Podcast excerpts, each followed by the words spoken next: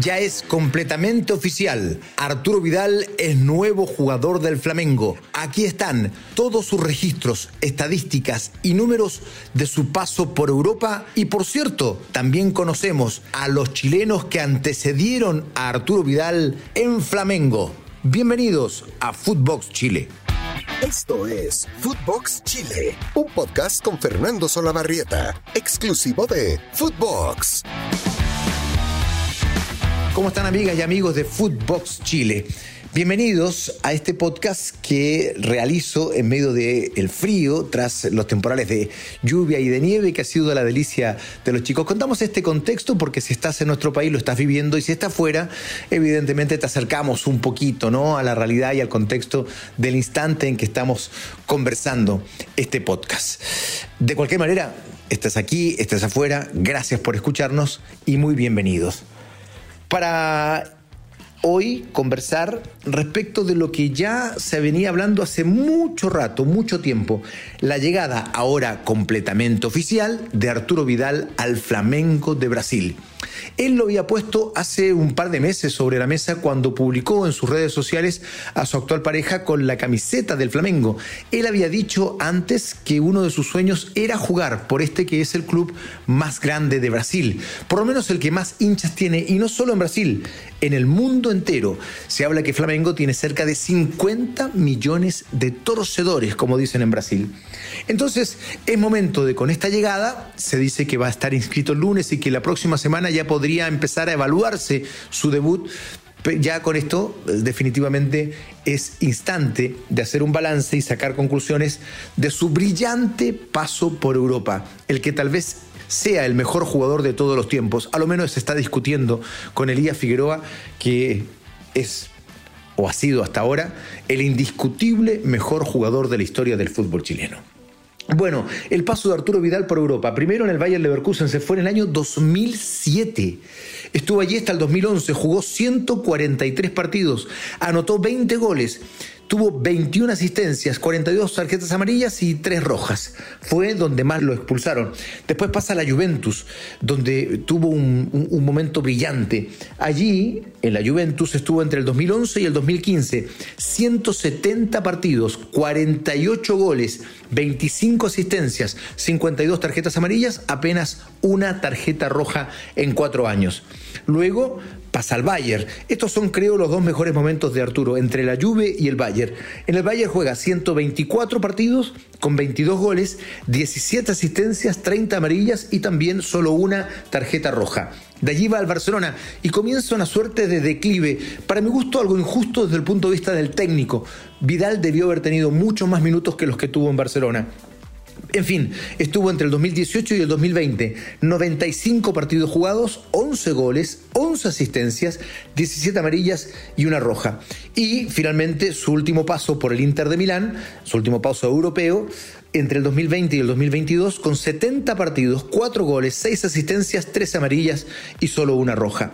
El balance final de su estadía en Europa arroja 602 partidos, 602 partidos jugados en Europa, una locura, 105 goles, 80 asistencias, vean estos números, es un volante mixto, muchas veces ocupado como volante central, bueno, 105 goles, 80 asistencias, 154 tarjetas amarillas, apenas 7 rojas en estos 15 años, 16 temporadas en realidad jugadas en Europa.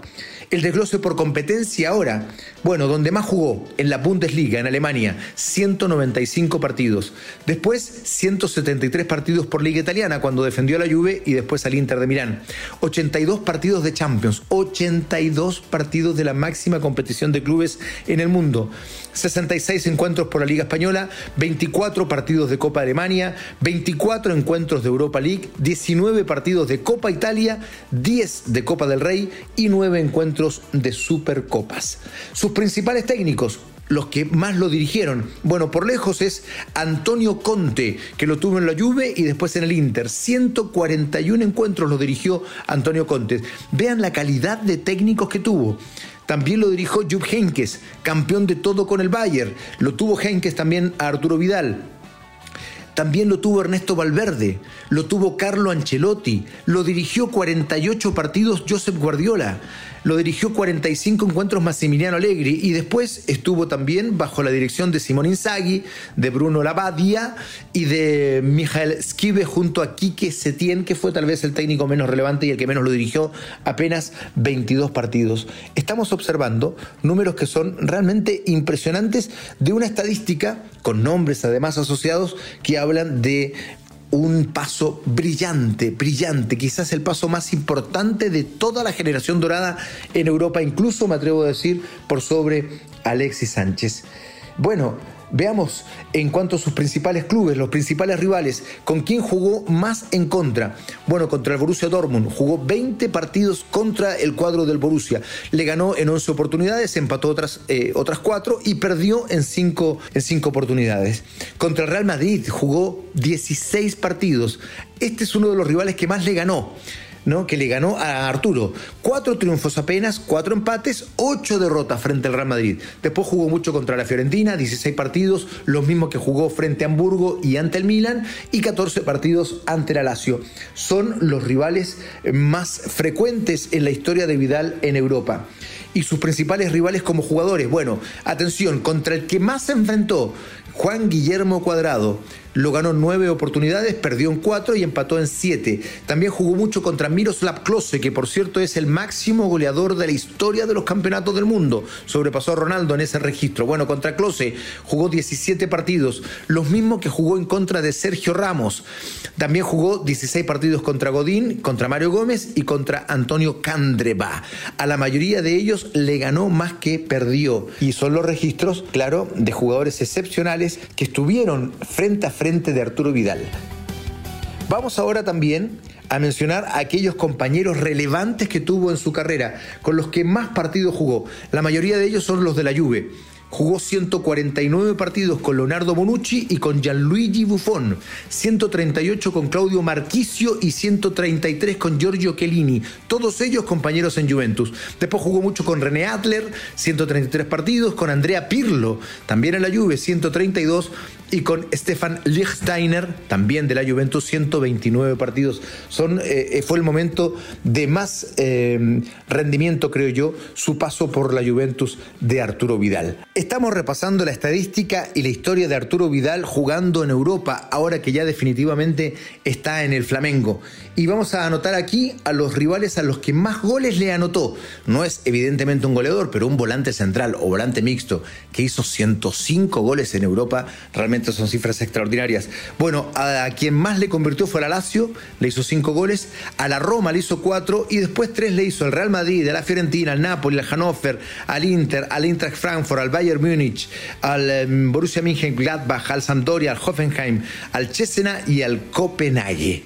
A los que más le ganó a los que tuvo de hijos Arturo Vidal en su paso por Europa, bueno, son dos clubes alemanes. Le ganó 11 veces al Schalke 04 y también las mismas 11 veces al clásico rival del Bayern, al Borussia Dortmund.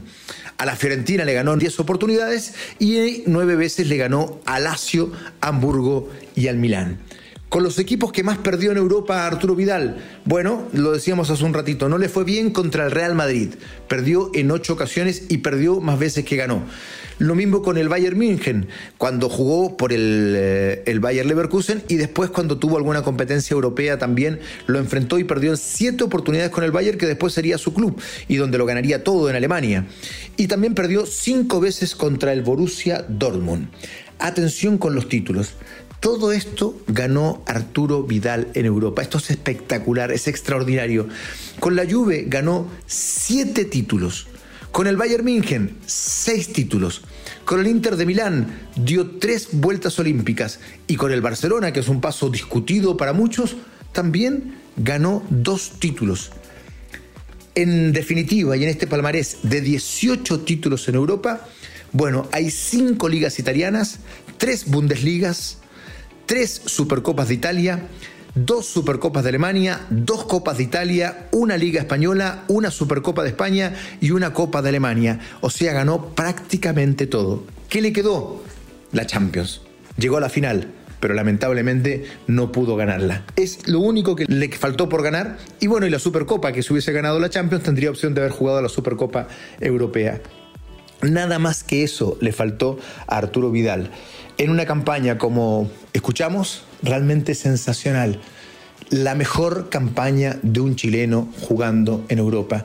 Insisto, la mejor de la generación dorada por sobre incluso Alexis Sánchez, que ha vuelto al Inter de Milán y se ha integrado a la pretemporada, muy a disgusto del club y del propio técnico. Vamos a ver si es posible que Alexis siga en Europa y pueda extender esta carrera para ver si en definitiva puede discutirle estos números Arturo Vidal que llega a Flamengo, donde ha habido otros chilenos. Los medios han informado que eh, los chilenos que han antecedido a Arturo Vidal son Gonzalo Fierro, Claudio Maldonado, Marcos González y Mauricio Isla. Pero eso no es tan así, porque hay uno que llegó antes. Entonces Fierro, que jugó entre el 2008 y el 2011, tuvo 94 partidos, anotó dos goles, buena campaña. Entre el 2009 y el 2012 jugó Claudio Maldonado 75 partidos y un gol. Entre el 2012 y el 2014, Marcos González jugó 74 partidos y anotó dos goles el defensor. Y Mauricio Isla jugó entre el 2020 y el 2022 83 partidos y anotó cuatro goles. Pero antes, mucho antes, en 1915, jugó un tal Héctor Parra. 11 partidos con el Flamengo y fue además campeón carioca. Hace unos podcasts atrás contamos esta historia, esta historia que es fascinante y que vale la pena hoy recordarla en razón de que este es el precursor no solo de Vidal, es el primer chileno que salió al extranjero. Bueno, Héctor Parra, que era un back izquierdo y que había nacido en Chillán en 1891, había comenzado a jugar en 1906 en la Escuela Industrial FC de su ciudad natal. En 1907 llega a Santiago y se incorpora al equipo de la Escuela de Artes y Oficios, que es el, el equipo origen de la Universidad de Chile. Ojo con eso. Y en 1908 pasa a un club muy popular de la época que se llamaba El Gimnástico. En 1913 ya era back izquierdo y es designado capitán del combinado nacional que recibe una invitación para ir a jugar a Brasil. Y entonces eh, va a Brasil y conoce a un tal Ojeda, un jugador chileno que nadie sabe muy bien cómo ni por qué jugaba en el América de Brasil. Bueno, juegan esos ocho partidos, vuelve la selección chilena y muchos dicen que por cierta amistad que habría tenido Parra con Ojeda, Héctor Parra vuelve a al América de Brasil, ¿no? A juntarse con su compatriota Ojeda, para luego, en 1915, pasar al Flamengo, donde se consagra campeón del torneo carioca en el cual participa en cuatro partidos y adicionalmente juega otros siete amistosos con el equipo de Flamengo. Así, Héctor Parra se constituye no solo en el primer jugador chileno de exportación, sino que en el primer jugador extranjero que haya vestido la camiseta de Flamengo. Ese es el antecedente inicial, ¿no? Ese es el primer chileno que estuvo en Flamengo y que ha sido olvidado en las crónicas de estos días cuando se ha anunciado la llegada de Vidal y se han hablado de los otros jugadores que han estado en este equipo súper importante de Brasil y del continente. Vidal le ha dicho adiós a Europa, ha dicho nuevamente que quiere estar en Sudamérica sobre todo para ganar la Copa Libertadores. Bienvenido a Sudamérica, Arturo, y que los éxitos se sigan multiplicando en esta fabulosa carrera. Esto fue Footbox Chile con Fernando Solabarrieta, podcast exclusivo de Footbox.